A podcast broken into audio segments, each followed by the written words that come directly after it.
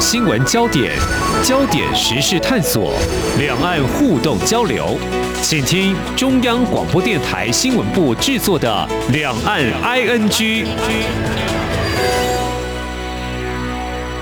听众朋友，你好，我是黄丽杰，欢迎收听《两岸 ING》，我们三十分钟一起掌握两岸新闻时事焦点。中国大陆从三月四号还有五号起，分别召开为期六天左右的中国人民政治协商会议，还有全国人民代表大会，一般称为全国两会。开会期间会审议一些法案，也发布政府工作报告，当中有涉及到两岸互动交流政策。我们今天要针对对台工作方针来关心两岸在没有中国大陆所坚持一个中国原则，还有九二共识政治基基础上关系的一些变化，特别是在这几年台美的紧密关系，还有中国大陆在秋天将要召开中共第二十届的全国代表大会，而习近平渴望连任，那么有哪些值得关注的面向？我们在今天特别邀请开南大学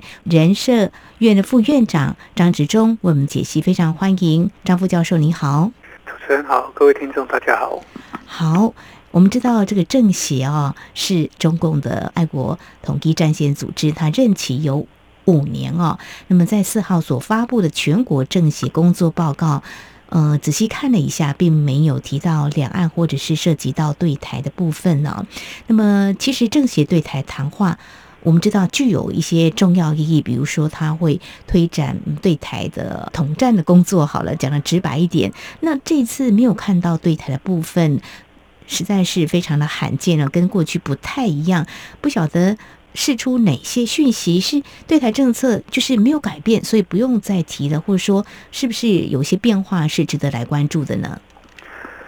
好，那每年的两会，我们都会特别去关注到他们。包括政协报告，还有政府工作报告，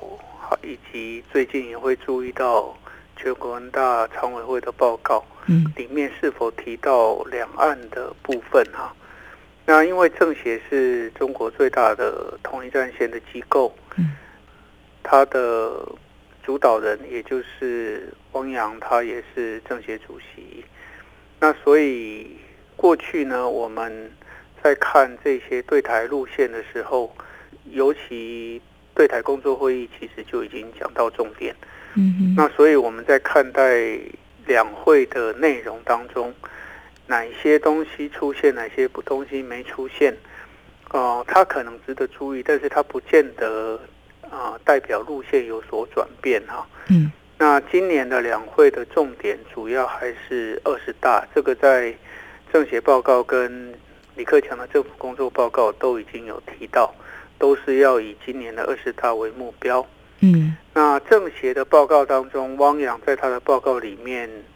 呃，以去年来讲，他主要提到要加强两岸经济文化交流协商，啊，要扩大朋友圈。那今年的报告里面，主要是提到二零二一年一年以来的成果，比如说辛亥百年。然后海峡论坛以及基层治理的论坛，还有对台的联谊工作，嗯，但是少了未来对台的工作重点，那这个就引起外界注意。那如果再仔细看它的内容，会发觉他把港澳台事务都放在啊中华儿女大团结哈，嗯嗯，就加强中华儿女大团结，也就是说。啊，第一个要整合中华儿女，第二个必须福音在党的领导之下。嗯，那这样的内容当然有相对简洁，但是我们之后还会再注意，当汪洋报告的全文公布之后，可能还会有所增补。嗯哼，那所以是不是真的没有谈到？那这部分我们还可以再看。但至少一点可以关注的就是说，今年年初汪洋在对台工作会议里面，其实已经有提到了目前两岸的局势。第一个就是世界的变局、疫情，所以两岸之间的不确定性跟不稳定性，所以呃，他还是强调底线思维跟斗争精神，然后再加上去年六中全会的百年决议，那所以说在这些主轴都已经定下来的情况底下，政协报告里面没有提到，其实也没有太大的影响。嗯，所以要非常整体来观察，就如同副院长您所提到的，中共中央对台工作会议在一月二十五号已经举行了，这对台大政方针呢，大概已经提出它的一个方向了。再来是今年秋天的中共的二十大也是一个重点，还有在这个政协人大会议期间，如果相关的人士。比如说，中共总书记习近平的一些谈话也可以来观察，是吗？对，就是说，去年的百年决议其实是最重要的一个决议文，因为它是中共党史以来第三份历史决议文嘛。是。那这个决议文里面就提到了，就是对台的新时代的方针。嗯。那也就是说，全党的决议其实已经出来了。那所以目前能讲的还是要根据这个百年决议的内容去主导，所以外界会谈到说新时代是什么，其实就是在这次百年决议里面对台的内容，其实就是这样。嗯哼，刚刚你所提到这个新时代的一个对台的一个方略哦，粗略是这样一个方向，但是怎么样来看出它的可能所谓的底线，或者说它是不是有微调对台工作呢？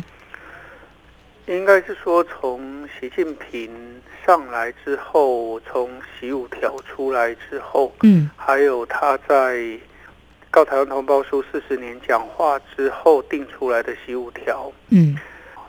两制台湾方案就逐渐的显示出习的对台的总路线哈。嗯哼哼。那这里面有几个，第一个就是。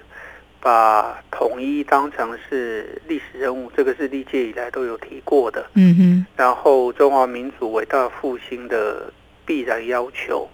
所以它就变成说中国的伟大复兴必须跟统一连接在一起。嗯哼。第二个就是反独。嗯。那所以反独优于促统，那所以包括一方面打击敌对势力，还有涉台斗争，这个要做。还有就是一中原则跟九二共识，嗯，那所以它的重点就是反台独跟反外力干涉，这是目前它政策上首要针对的目标。这也是前面提到底线思维跟斗争精神所在。那其次才是谈到促统，那促统就是包括今年工作会议里面提到的两岸一家亲啊，台企。投资能够分享他们的成果啦，嗯嗯，还有基层跟青年群体能够加强联系啦。那这个触统的方针，它的内容其实相对来讲比较薄弱。那从习十九大之后，其实都是比较偏向对抗，那强调超支在我，然后他们认为他们有时间上的优势等等。嗯哼，那所以说，在二十大之前，还有在这一次，他们在百年决议的这个方针里面呢，可能未来也会放到二十大的报告里面，成为习近平下一个阶段对台的工作的主轴。哦，是非常谢谢张副教授你的说明哦。那我进一步请教，呃，这个新时代党解决台湾问题的总体方略，其实呃。如果关心两岸情势的发展，还有中国大陆对台工作的话，呃，都清楚。像刚才您所提到的，包括反对台独啦，还有促进两岸的和平统一啦，所谓促统或啊反独呢，都是我们非常熟悉的。这个基调似乎是没有变，但是这个所谓的总体方略，会不会在二十大的时候会有个比较具体的一个对台的工作方针会出来吗？您怎么样理解？嗯，应该是说。他们怎么去实现到二零三五年这个阶段，就是成为现代化国家之前的一个对台的进度？嗯，那这个进度不能只是喊口号，而是说他要实现他们的复兴，他必须要怎么样实现统一的进程？嗯哼，那这个统一的进程，以目前他们主导的依然是台湾方案的作为。嗯。不不管是透过立法的方式，或者说呃怎么吸引或者联系他这边提到的基层跟青年这个族群，还有企业这个族群，就是他们过去讲的社会融合的这个部分，能够更进一步的发展。那所以说，我们会比较关注的，还是在于他们对于统一的议程会不会有法律的文件出台。那不管我们今天讲的反分裂法的修正，或者实行细则，或者说政协委员提到统一法等等，这个都是我们要去关注的哈。也就是说，时间表的提出。会不会在二十大有更进一步的一个动作？嗯，提到这个反分裂国家法是二零零五年的时候，那么时间算算大概有十七年的时间了啊。那中国大陆制定一个反分裂国家法，自然有它一个所谓的呃促进和平统一的一个目的哦。那现在如果有所谓的这个统一法的这样一个动作，只是说。呃，当然，在台湾也有不同角度的观察啦。就是说，呃，中国大陆依中国大陆的中华人民共和国的宪法制定一个反分裂国家法，那是不是能够急于在台湾，比如说有所谓的台独的行径，他们的说法了哦？那会有什么动作？这个一中国共产党的思维是会怎么样来做？它是中华人民共和国的宪法，台湾是中华民国宪法，这样怎么样来看待他们有法律的动作的一个入法呢？因为对大陆来讲，他们透过立法来维持他们对台政策的主张，其实是就是强化他们的我们讲论述的条，就是我们应该说这个叫合法性的依据哈。嗯哼。也就是说，他们依法有据。嗯。啊，比如说《反分裂国家法》第八条里面提到的非和平手段。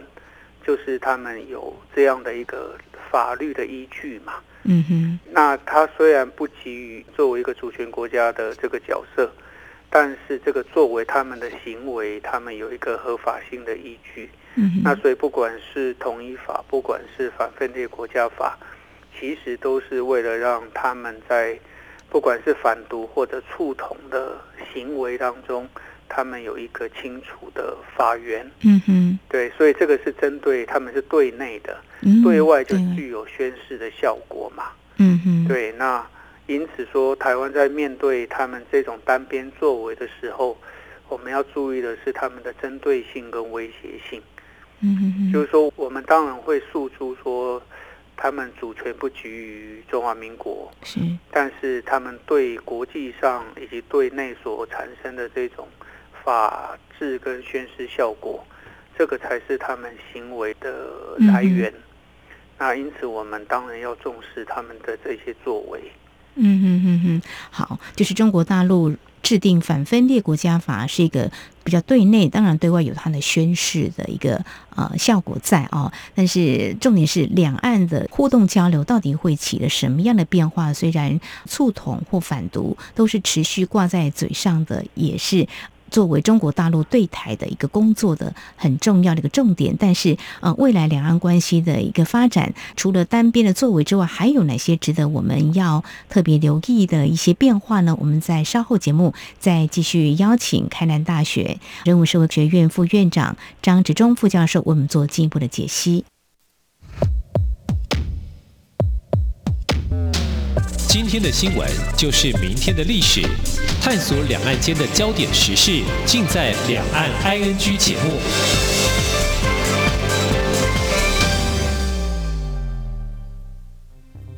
大家好，我是疫情指挥中心副指挥官陈宗彦。自三月七号起，入境台湾的旅客居家检疫缩短为十天，您可选择于自宅或亲友住所检疫，以一人一户为原则。若家中环境无法符合检疫条件，请入住防疫旅宿。提醒您，请配合各项筛检措施，完成居家检疫后，请进行七天自主健康管理，保护社区防疫安全。有政府，请安心。以上广告由行政院与机关署提供。这里是中央广播电台台湾之音。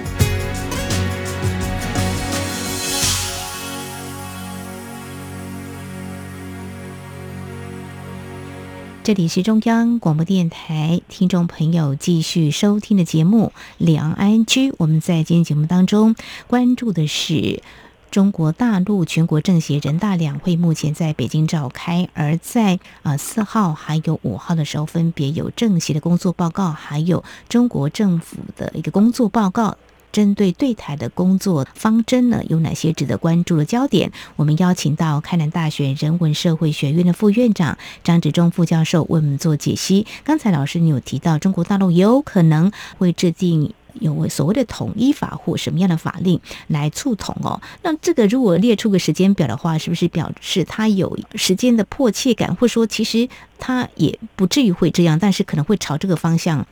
对，也就是说。刚刚提到的六中全会的百年决议里面，它的新时代的方针基本上会成为二十大对台路线的一个主要的依据啊。第二个就是说，啊，因为二十大就是未来五年到十年当中，他们的对台政策的目标。就是它的战略会是什么？这会是我们最重要的关注重点。那因此呢，习近平他如果把统一当成是他的历史任务跟复兴要求，那他必须在更进一步的去规划未来统一的进程。那这个统一的进程有几个做法？第一个，他还是可以从比较抽象的文字在。决议文当就是在报告内容当中提出未来的几个方向。第二个，它可以更具体的想要透过立法，比如说我们讲刚刚提到的统一法，或者在反分裂法的修正去做调整。嗯，那政策的宣示当然表达的是态度，但是如果透过立法，那就是更明确的一个，就是把它转化为国家意志。那这样的情况底下，他们就必须要有依据他们制定的法律有所行动。嗯哼。那所以统一法这个东西之所以值得关注，是因为他们一旦要制定统一法，就必须设立时间表。嗯。而这个时间表就会对两岸关系产生压力。是。那这个压力在习近平的两制方案里面，他特别强调的，无非就是他所说的最好的选择。意思就是说，核战的两手嘛，嗯，所以两次方案是核的一手。那如果不选择这个方法，那就只剩武力，嗯，所以以这种方式逼迫台湾要做选择。那这个当然体现的是他的意志跟共产党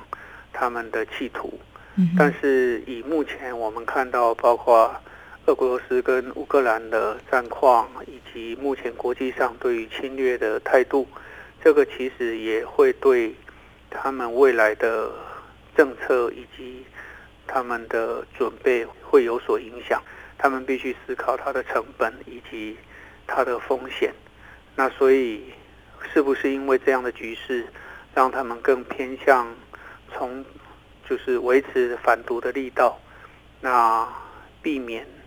两岸之间有更进一步的冲突，这一部分我们可以再观察。嗯哼，的确，最近这个俄乌战火的局势，我们看到呢，西方国家许多呢都是呢反对俄罗斯有侵略的行径了。那中国大陆对于台湾是不是会有武力的这个动作呢？或许中国大陆的领导人也会审慎来做一些思考。好，这个是呃比较长远的来看。那我们又回到这个中国大陆的这次在全国人大会议当中，国务院总理李克强他发布。的这个中国政府工作报告，其实看了通篇，蛮多都在经济面的一些政策措施有不少了哦。所以在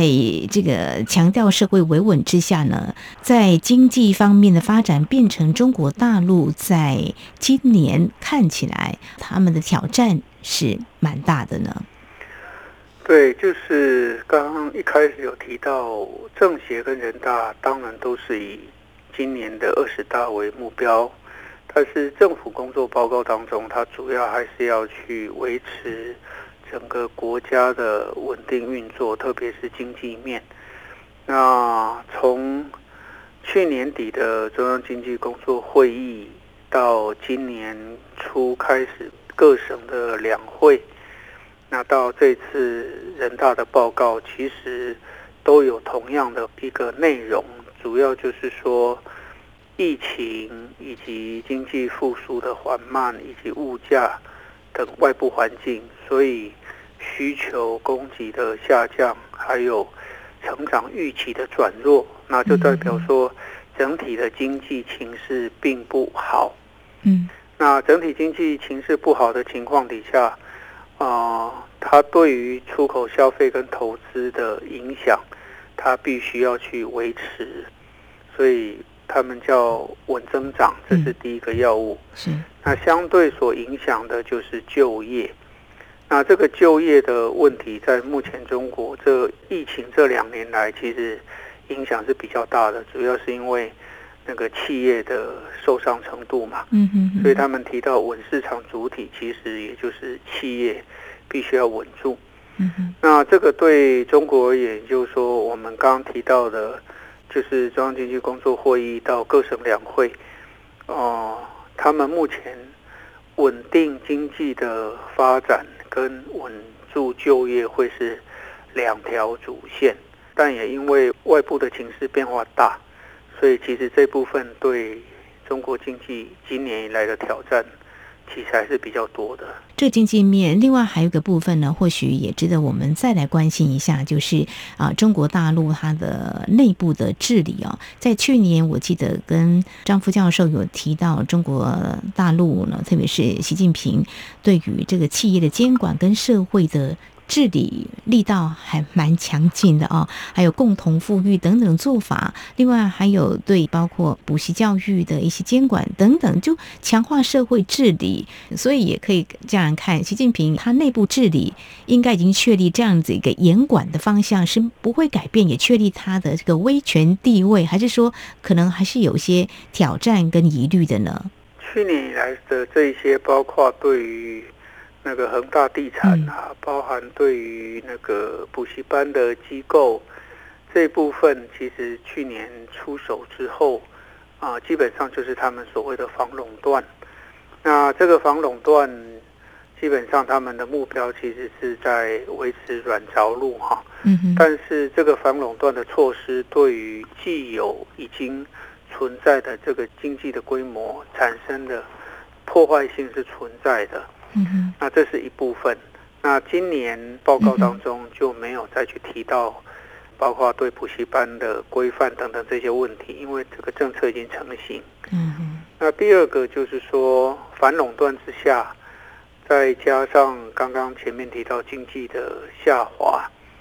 那他们今年比较引起外界关注的是，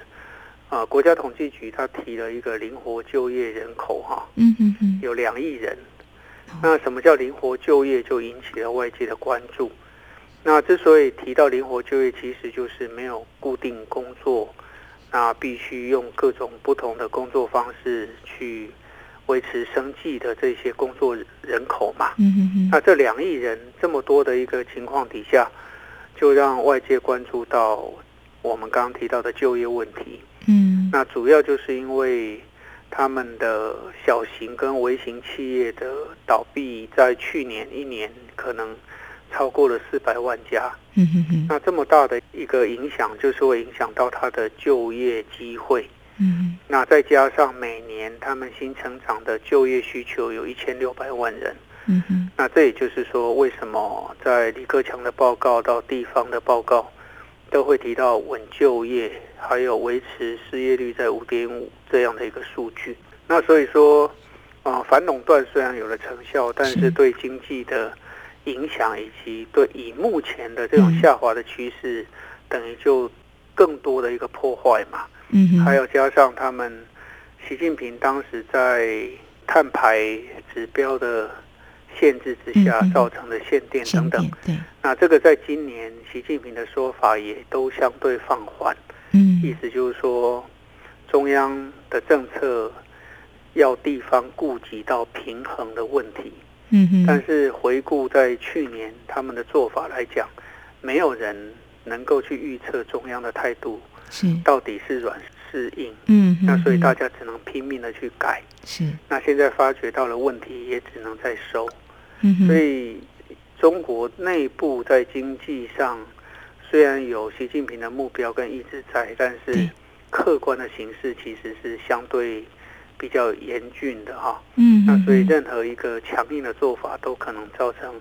更大的一个波动。那这一部分，他们今年在文字上就相对和缓。是非常谢谢傅教授你的解析。还记得在去年的时候也谈到了呃习近平的这些比较严管的做法，我记得您有提到说可能还是要付出蛮沉重的代价哈、那看来其实他们也有在做一些呃检视，那看对经济的冲击到底有多大。如果说伤及这个筋骨的话呢，恐怕对中国的来说呢，是不是啊、没有办法承受哦？所以一般来讲，我们都会觉得说，呃，一些国国家，比如说经济治理的不好的话，经济表现不好的话，可能领导人就没有办法续任。如果这套在中国大陆，是也有可能吗？因为这么问是很有意思的，是在二月中有一篇大家把它解读是一个反习的文章，就有一个四万字的评论文章，呃，客观评论习近平在网络上疯传，这或许在中国大陆是看不到的哈。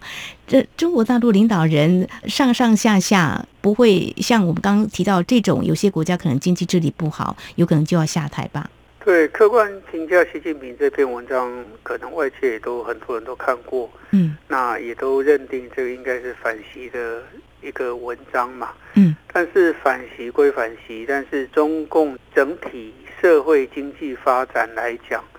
还是维持一个应该是压力下的稳定哈。因为你看到在疫情的那个强制的那个维稳之下，逼得大家都必须受检以及被隔离等等。嗯哼那所以国家在它这种强制力之下，还能够维持它的有序运作。那所以说，呃，第一个它的出口以及它的生产这一部分，它还是能够在疫情之下维持它的运作。虽然当然有受到影响，但至少中国在这部分相对于国外而言，可能它的生产效率可能会更高。嗯哼那所以在这样的情况底下，我们要以绩效合法性这件事去评估习近平他的权力稳定。嗯哼基本上他还是没有受到太大影响。嗯哼所以虽然外界有这样的文章批评，甚至批评他的幕僚等等，但是整体整个中共目前中央的权力结构其实是相对稳定的哈。嗯那所以外界虽然有人期待他要下来，但是并不是那么的乐观。因此，二十大从目前的文字上，大家也都知道，迎接二十大其实就是迎接习近平的下一任任期嘛。嗯嗯，对，那因此他们当然会注意到社会的稳定跟经济的稳定。嗯那这也就是他们在应对目前包括俄乌之战之后，他们态度上的一个转变跟退让，都可以看得出他们在这一部分都是比较谨慎的。嗯哼，没有错。我们看到在俄乌战火，中国大陆它的态度，包括在联合国啊、一些谴责案，它都是弃权，保持着某种距离的，不太愿意表态的哦，都是希望能够透过对话的方式来解决哦。好，呃，这个压力下的稳定，我想过去这两年对中国大陆的经济来说呢，嗯，应该是有蛮大的打击，还有美中科技战都是，但是有一个压力下的稳定，嗯，习近平啊、如果没有意外的话，还是会破天荒的就下领导人的第三任哦。好，那么今年就是中国国家主席习近平执政的第十一年，那么秋天登场的二十大呢，会是中国大陆政坛非常关键的大事啊。那么们在中国政府换届前最后一次的全国两会有关对台工作方针跟对内治理，我们在今天非常感谢开南大学人文社会学院的副院长张志忠副教授为我们做相当专业的解析，非常谢谢副院长，谢谢您。好，谢谢。好，以上呢就是今天节目，非常感谢听众朋友您的收听，黄丽杰祝福您，我们下次同一时间同舟再会。